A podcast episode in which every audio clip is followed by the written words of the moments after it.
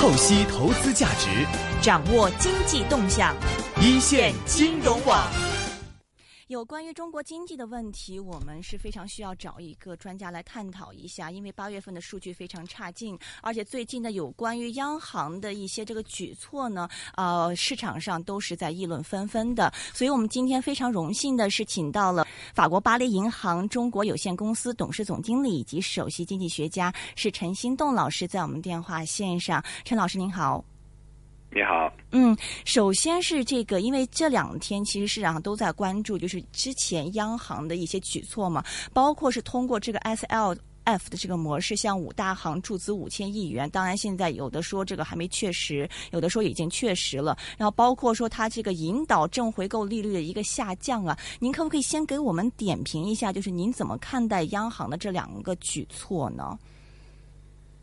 呃，央行的举措从市场观察角度讲是，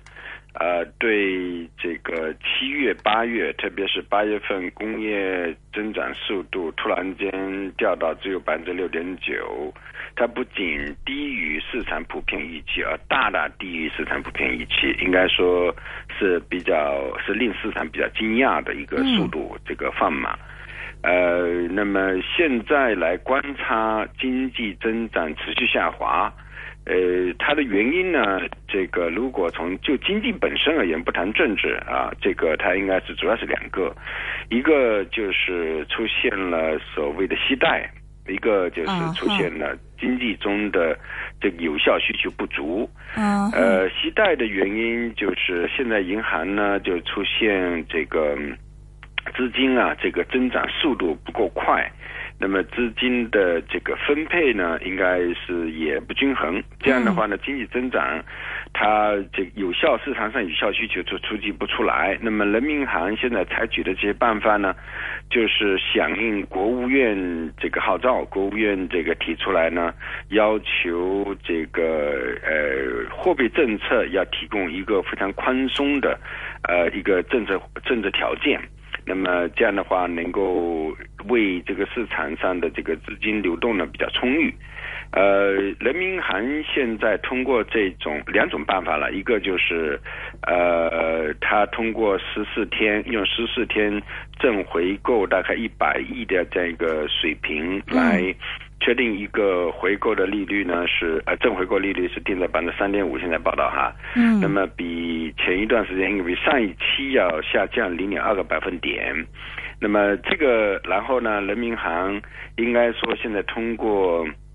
这个 S F 呃 S L F 呢提供一个叫 credit line 叫做信贷线。那么这个总量大概是五千亿，应该说可以得到验证。呃，现在已经从多方面证的，但是这个是五千亿呢，只是给提供给五家银行，不等于说这个这个工农中建交它必须要这个，他就是说你可以在这个条件下，你可以向中央银行借这五千亿。那么这五千亿当然需要抵押。那么这两个因素的作用，就是它的一个最基本点，就是向市场提供充足的流动性。那么在充足的流动性的基础上呢，它就能使市场的利率往下降。那么它。通过十四天的这个正回购百分之三点五的利率，已经做出个引导，也就是说，它引导的利率呢，在在这个这个同业拆借市场上呢，可以把利率降下来。所以它一个是流动性，一个是提供比较便宜的资金给这个市场，这是比较清晰的一个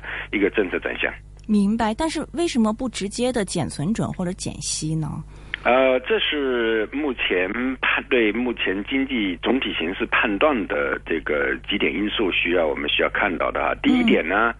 呃，经济增长速度现在下降呢，这个可能现在越来越多的认识到，它是由于结构性这个引起的，而不是一个周期性引起的问题。那么，如果说是一个结构性引起的问题呢，就不能够仅仅是给市场增加更多的流动性，提供更多的贷款、信贷就能把经济增长重新拉起来，不是这么回事。嗯。那么，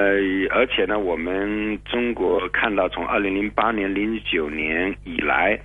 我们现在的经济增长已经连续五年实现出现这个都是以宏观经济政策刺激增长。嗯，那么到现在为止呢，五年时间过去，我们观察到是来看了宏观政策对经济增长的刺激，特别是短期政策的刺激，它的边际效用是递减的。甚至呢，我们发现这个现在的这个边际效用和刺激政策的的有效性的时间越来越短。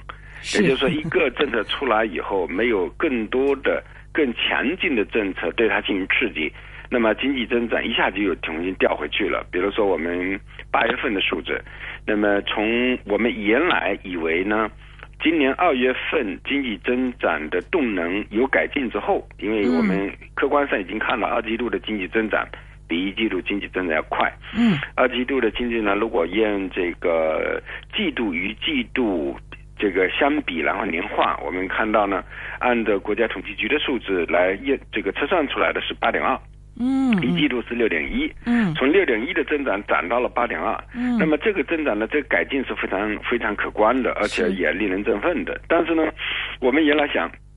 应该起来了，这个三季度、四季度应该是比较正常，能够持续下来。嗯，可是你会发现这个 IP 的增长哈，到八月份一下子掉出去了，对吧？这个八月七月份也慢了，七月份比六月六月份是九点二，七月份呢是九点九点零，八月份一下子变成六点九，这个掉出去是还是令人惊讶的。这个掉出去呢，比 PMI 汇丰的 PMI 和物流的 PMI 所表现出来的这个幅度下降下来都大得多。那个这个说明一个问题，说明就是目前的经济呢增长它。更多的受到内生增长动力的制约，而不是政策的制约。那么在这种条件下呢，人民银行我相信呢，这个问题就需要需要这个需要考虑应该怎么进行对它进行对策。嗯，那么如果说它不是靠政策能够刺激的的话，你大规模的把现在的现金，呃，比如说用 cut RR，这是市场一直是希望的。但是 RR 呢是是一个长期的，它是一个比较刚性的这种政策放出去，能不能对经济产生一个持续的这个推动作用？现在是越来越让令人怀疑的。嗯，但是呢，我说呢，我们又不能做呃这个做官不等，呃做做坐在这地方，呃不管它，就让现在的经济增长这个这个失速呢有一个自然的惯性，就让它自己就是任换人自流。这不可以，那么换人自流可能会引起很大的问题，所以他需要采取一些办法呢，去托底。因为今年以来呢，这个本届政府一个特点，就是要托底，就是看经济增长掉的太多以后，一定要采取一些办法把它托底。托底是个短，就需要短期效应去要去对应的。我看了这个现在提出来的，通过这个 SLF。嗯，呃，然后呢是这个正回扣这些东西呢，都希望能够起到一定的作用。当然，这个完完全全靠货币政策本身是不够的，它还需要靠财政政策，嗯，靠固定产投资政策进来进行来托底。所以托底的这个政策呢，我相信中国政府还会继续在做。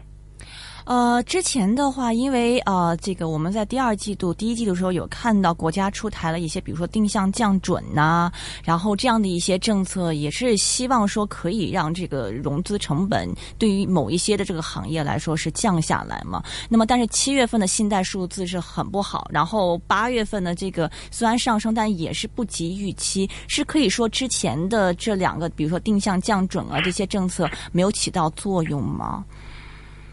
在我看来，现在这个七月、八月，尽管八月份的整体嗯。贷款的数字和整个全社会融资总规模都有比较大的幅度的回升了，其这个贷款已经回到了七千两百亿，嗯，然后呢，这个这个 TSF 呢，差不多回到一万亿左右这种水平，这个水平本身也不正常，因为这个大规模的贷款都是在八月的后期放出去的。对吧？这个七月份也很多，尽管平均起来的数字这个不小，但是呢，它对经济增长的这种扰动作用，因为经济需要一个比较稳定的这种贷款需求、贷款供给，对吧？不要去冲。那么这样的情况呢，应该说七月和八月份两个月，在我在我看来，尽管可以从历史上，这个现在比如说中央银行也出来解释，这个。七七月份的贷款比较大规模下降，也不是今年才有的。比如说，在二零零二年、零三年的时候，曾经发也发生过。嗯，呃，它并不是一个绝无仅有的一种状态。但是本身呢，我们说经济它需要一个比较平稳的这种状态。那么这种平稳状态呢，在七月份和八月份的确是被打破的。嗯，呃，我们也看到这一点。那么这一点呢，现在回过头来呢，我觉得，呃，难以去怪罪这个货币管理当局。我个人应该说还是很很很欣赏这个货币管理当局在目前很困难的条件下。继续保持着一个比较稳态的货币操作，它管理这个这个这个流动性还应该比较平稳的。我们我一直倾向于用叫做银行同业市场上的加权平均利率来判断人民银行在管理它的这个流动性的时候是不是一个比较稳定。我觉得它还是比较稳定的，而且呢，基本上是属于稳定区间的，也就是说从。货币条件角度，因为货币是一个广谱的一个政策，嗯，它是一般性的，你不能够让货币政策来作为调整这个结构调整。当然，在一定程度上能起到，但重要的呢，还是起一个广谱的作用。这广谱作用呢，应该说它反应还是反应比较比较不错的。那么现在我们说，如果说七月份、八月份反映出来的这个信贷的问题不太正常呢，应该主要还是银行和金融机构。银行的问题呢，主要的是我们讲的是一个息贷，息贷里头一个这个息贷、抽贷、压贷的嘛，这个是一个比较普遍的反映出来的状态。嗯，那么原因就是因为市场的金融风险在上升。那么另外一个呢，就是呃，就是也也回过头来，因为在很多的事情发生呢，就于前段时间前几年吧。这个影子银行发展的太过于迅速，影子银行产生了很多的问题。那么中中国政府采取了就银监会采取一系列办法去纠正。这个影子银行里头的不良做法，那么这一些呢，客观上回过头来也对影子银行的发展产生了制约作用，所以他们结合在一起，很多的事情发生在一起，就导致了目前这种状态。这就是我们所说的，就是他的他他的他前段时间做太多了，那么客观上现在能做的事情就变少了。嗯。明白，呃，刚刚你也提到嘛，其实现在是这个中国经济是一个结构性的一个问题，不是一个周期性的这个问题。这结构性的问题体现在哪一些地方呢？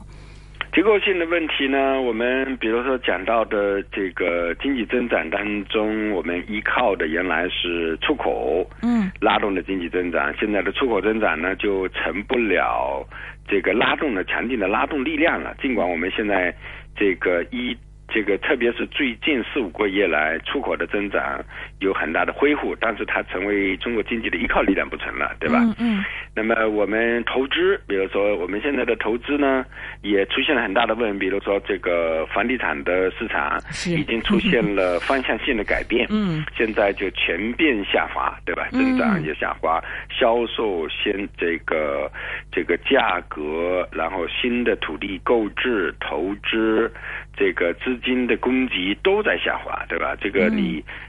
那么我们制造业里头呢，出现了大规模的这个产能过剩，对吧？你现在也这个需要改变。中国有很多的这个空气污染需要去改变，对吧？我们现在人口结构也发生改变，这个很多的发展的产对它产生一种制约了。那么换句话讲，就是说原来的老的模式底下的那这种分享方式呢？已经这个逐渐就结束了，或者就是大规模下降了。现在需要改变成新的经济增长模式，要培养新的经济增长源。那么这些新的经济增长源呢，正在培育。那老的经济增长源呢，它逐渐在这个这个力量呢在换马、换缓或者换慢。那么在这过渡的过程当中呢，它二者之间不匹配，那制度做自然而然速度就慢下来。嗯嗯嗯，新的增长这个经济增长源，因为我们一直在说这个中国经济这个结构在改革嘛。您觉得下一步这个新的增长点会在哪里？而且在这个过渡的这个时间里面的话，这个政府还可以出台一些怎么样的一些措施去拖住这个经济呢？新的经济增长很清楚，就三个方面。嗯，这个第一方面呢，环保，嗯，跟环保相关系的。就是环境的保护，嗯，节能减排、新能源，对吧？这跟环这个我们把它打成当成一大块，嗯，这叫环保是一块。第二块呢，我们说工业制造业的升级换代嗯和制造业的和这个和这设备制造，这是我们制造业当中可以大块。第三大块就是服务业，嗯这个服务业就范范围就非常广了。中国的服务业基本上在我们看来是一个压制性的、压抑的这个产业，啊很多的产业呢是被行政的垄断、行政的审批给压抑制住的。也就是说，我们的服务业没有去发展到大家认为可以发展的这种这个自由发挥的这种这种状态没有形成。这个是中国政府现在提出来的，就是改革的红利最大的一块。我们比比如说什么样的制约呢？就是你比如说我们嗯讲的现在这个医疗，这啊个医疗设施对吧？嗯，比如说教育，嗯，比如说旅游业，嗯我们的很多旅游业，这个也是 这个垄断的，完全被垄断，对吧？然后呢，我们现在提出来的养老产业，嗯我们现在提出来的这个叫做休闲的。这个这个了解了解了解这个养老产业。这块东西，还有比如说我们的信息服务、嗯。telecom，嗯。你比如说，你简单讲，在这个中国现在能提供这个呃这个这个叫什么手机服务的 这个富商有几家？算起来就三家吧，对不对？那么你现在跑到任何其他任何国家，我到经常在国际这个这个做路演的时候去去去路演，嗯飞机上下来打开以后，我起码有一个六家到十几家的嗯这个服务商可以做选择，对吧？嗯那么中国下来以后，你选择大概就是两三家吧，嗯就是中移动、中移通还有中中国电信，没有别的了。我们通常只有中移动、中移通。老外下来以后，他们拿拿到手机，大概中国就是两家可以选择，嗯那就没有别的可选择。所以这样的话呢，很多的这一块东西可以发挥出来。嗯那么这个呢，到目前为止，本届政府上台之后，采取了大规模的行政审批的这个这个叫做什么取消啊、嗯降低啊、简化呀、嗯然后采取的负面清单这个权力的负面清单管理啊，这些都是呃给经济助力一个一种新鲜的活力。嗯这到目前为止呢，应该说很好的办法，就很好看出来一个效果，就是创造了大量的就业机会。这就是为什么今年以来，嗯原来这个李克强总理所担心的就业问题并没有发生。到现在问题呢，我们从劳动部这个统计数字上看到，有一个叫职业的供求比，现在是职业的供给大于需求，对吧？它不是一个、不是一个这个就业没有大的问题。为什么？因为服务业创造了就业的机会，服务业创造了大量吸收了大量的这种劳动力去就业。嗯。嗯，呃，这个之前克强总理也是在这个达沃斯会议上是讲过这个问题嘛？就您觉得现在政府这个底线是不是保住就业就 OK 了？呃，这个就这么说了，这肯定的，因为就业肯定是非常关键的，因为他要、这里本届政府提出来的几个几个目标嘛，四个目标在经济上，一个叫稳增长、保民生嘛，对吧？嗯这个保民生、稳增长，你看保民生，然后呢是这个推动改革，推动经济增长方式的改变。嗯所以保民生那就是就业是最根最根本的问题啊。嗯嗯嗯嗯嗯，明白。另外的话就是，呃，您觉得就是今年的这个经济目标会达到吗？就百分之七点五左右。然后另外就是因为现在有一些的这个这个讲法是说，可能明年要继续把这个经济目标往低了调。然后您是一个什么样的一个看法？我个人感觉呢，就是我记我一直以为呢，今年的经济增长目标定七点五是定高了。啊，这个应该说呢，这个当初的政策决策者对今年的经济形势的判断可能过于乐观。嗯，他们当时定在目标定在百分之七点五，我个人理解啊，嗯。关对中国经济的这种观察，他们脑子里是想的是应该比应该比七点五可能会更高一点，嗯。尽管他语言上说的是百分之七点五左右，对吧？其实想的是那么左右呢，它肯定是不能左到那里来，嗯右到那里来，嗯尽可能希望是左上去哈。嗯哼所以呢，他的想法当初在去年年底、今年年初设定这个目标的时候，他的想法应该是由于可以继承去年第二季度经济增长改进之后，能够有一个惯性，经济增长就拉下来，因为去年达到七点七了。嗯呃，这个而且呢，如果按照惯性的角度来讲，它应该今年可能会甚至可以高过百分之七点七的，对吧？嗯嗯。所以目标把它定在七点五呢，他可能当时还认为我的目标已经还留有余地的。嗯。那么从现在看去判断，我觉得他们已经意识到这个目标应该是定高了。我个人一直认为这个目标是定太高的，所以我从去年以来，我的对今年的经济增长的预期呢，一直换在百分之七点三这个点上。七点三，呃，我换的七点三呢，不是说我的七点三一定非常正确，我只是说我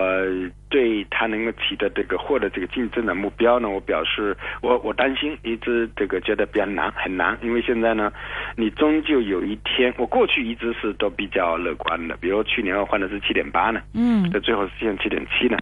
对吧？今年换了七点三，就调的比较大下来了。那么这个这个主观上的一种隐隐约约的意识呢，看样子是逐渐在被证实。现在的经济增长速度受到的这种硬的约束，不是软约束。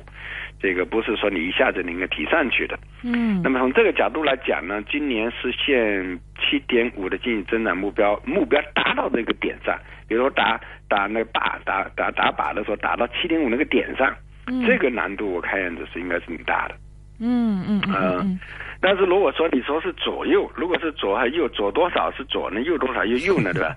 如果说是七点七以上，我应该是没问题的，这个已经可以肯定可以确定。如果说七点五，七到七点五都是左右或区间之内的话，那没问题啊。嗯呃，而且呢，我觉得现在从政的制定者角度讲，他们也开始逐渐在管管理这个 manage。在管理这个预增长预期，嗯，不要把它说成是一个就是七点五嘛，对吧？嗯，从这个上讲，我觉得今年已经不是太关太特别了。今年就是托底，就是剩下的几个月还有四个月时间，嗯，那么三个多月时间了，呃，十、十一、十二，最后一个季度是三月份，今年已经都十九号了，对吧？嗯，那么 今年就是托底，明年的目标呢，现在基本上是个大概率事件，他会把。经济增长目标定的要低一些，今年当然定多少，现在还在争论。嗯，我个人的建议，应该明年呢，不是政府实际上可以不说是经济增长目标，政府甚至把它说成是预期经济增长的这个区间，预期经济增长。当然呢，对外部来讲，你可以继续可以把它当成是政府的这个大体目标。然后呢，我觉得应该可以把这个幅度定大一点，嗯定大一点。这样的话，这个政策灵活性就多一点了，不需要这个把那个目标定太小啊。嗯，这个或者叫做区间论太小，它这个政策的紧张度太强，社会对它的关注也太大。你们也整天这个不断的做各种各样的评论，对吧？新闻媒体不断的给政府施加压力，他也没必要这个。嗯，所以目标呢可能会定在，比如说七左右。七左右是什么呢？我建议应该是定在六点五到七点五。嗯，目标在这个区间内。然后呢，中间线就是七。所以呢，政府在政策各方面政策安排的时候，可能按照七去安排，但是他呢也可以接受七以下的增长，对吧？嗯，这样的话呢，它区间就大了。然后给也给改革让渡出空间来，然后更多的去追求高这个这个更快的、更好的这种改革速度，然后这个经济增长呢，能够更多的倾向于这种这种呃，这个叫做有质量的增长，而不是一个数量增长。嗯，最后一个问题的话，就是这个今年的最后这几个月，您觉得这个政府会不会再继续推？比如说是像是一些这种投资的啊，什么基建呐，要这方面的一些投资政策去稳住这个经济的一个增长。然后呃，另外的话就是这个呃经济增长方面的话，您觉得是说这个下一步啊，这个您觉得是大概可以多久我们可以走出这样的一个过渡期呢？今年剩下的月度份呢，中国中国政府再去推新开发出来一些项目呢，它对今年的经济增长已经没多大帮助了。嗯嗯嗯。这个因为这个这个从项目的审批到项目上马，六个月到九个月就没有了。嗯。对吧，这个你这对今年的经济增长的注意是非常有限的。那当然会提升一系列的这个信心，对信心会有一些帮助。嗯，对吧？但真正今年有效的托底的，我刚才讲的是托底的政策。嗯，这个政策 可能是这个加快在建项目的建设。啊哈，呃，在建项目呢，目前应该就固定资产投资现在已经掉到百分之十七以下去了，嗯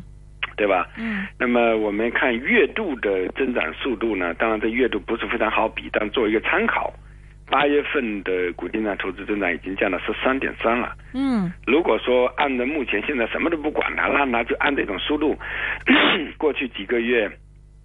过去八个月平均的每个月放慢的速度去看的话，今年到年底可能就掉到百分之十去了。嗯，这个这个这个就太多了。嗯这个对目前来看，应该说需要做一些托底，把它拖在百分之十四左右。明白这个这样的话呢，它需要加快现在在建项目。嗯在建项目呢，它不需要去再去做更多的审批了。那么它需要更多的提供，比如说去这个提供有效的融资，嗯对吧？这个要解决融资问题，可能是缺资金。呃，地方政府现在的资金没那么多。另外一个呢，地方政府前段时间呢，可能也受到这个 政治方面的影响，比如这个反腐败啊什么之类的。那么现在呢，我觉得应该说这个逐渐已经开始逐渐回归到这个这个正常的轨道上来，嗯那么去推动它，嗯去督促就在建项目的投资，让这个投资的增长速度能够顶住。嗯哼这个是短期能够要做的。明白明年如果经济增长速度呢，把刚像我刚才讲的换成这么宽的一个波动区间的话，我觉得政府的灵活性就都大多了。嗯嗯哼。明白，好的，今天是非常感谢，是来自法国巴黎银行中国有限公司董事总经理和首席经济学家是陈新栋老师，非常呃详尽的给我们点评一下现在中国经济的一些情况。谢谢您，陈老师。好，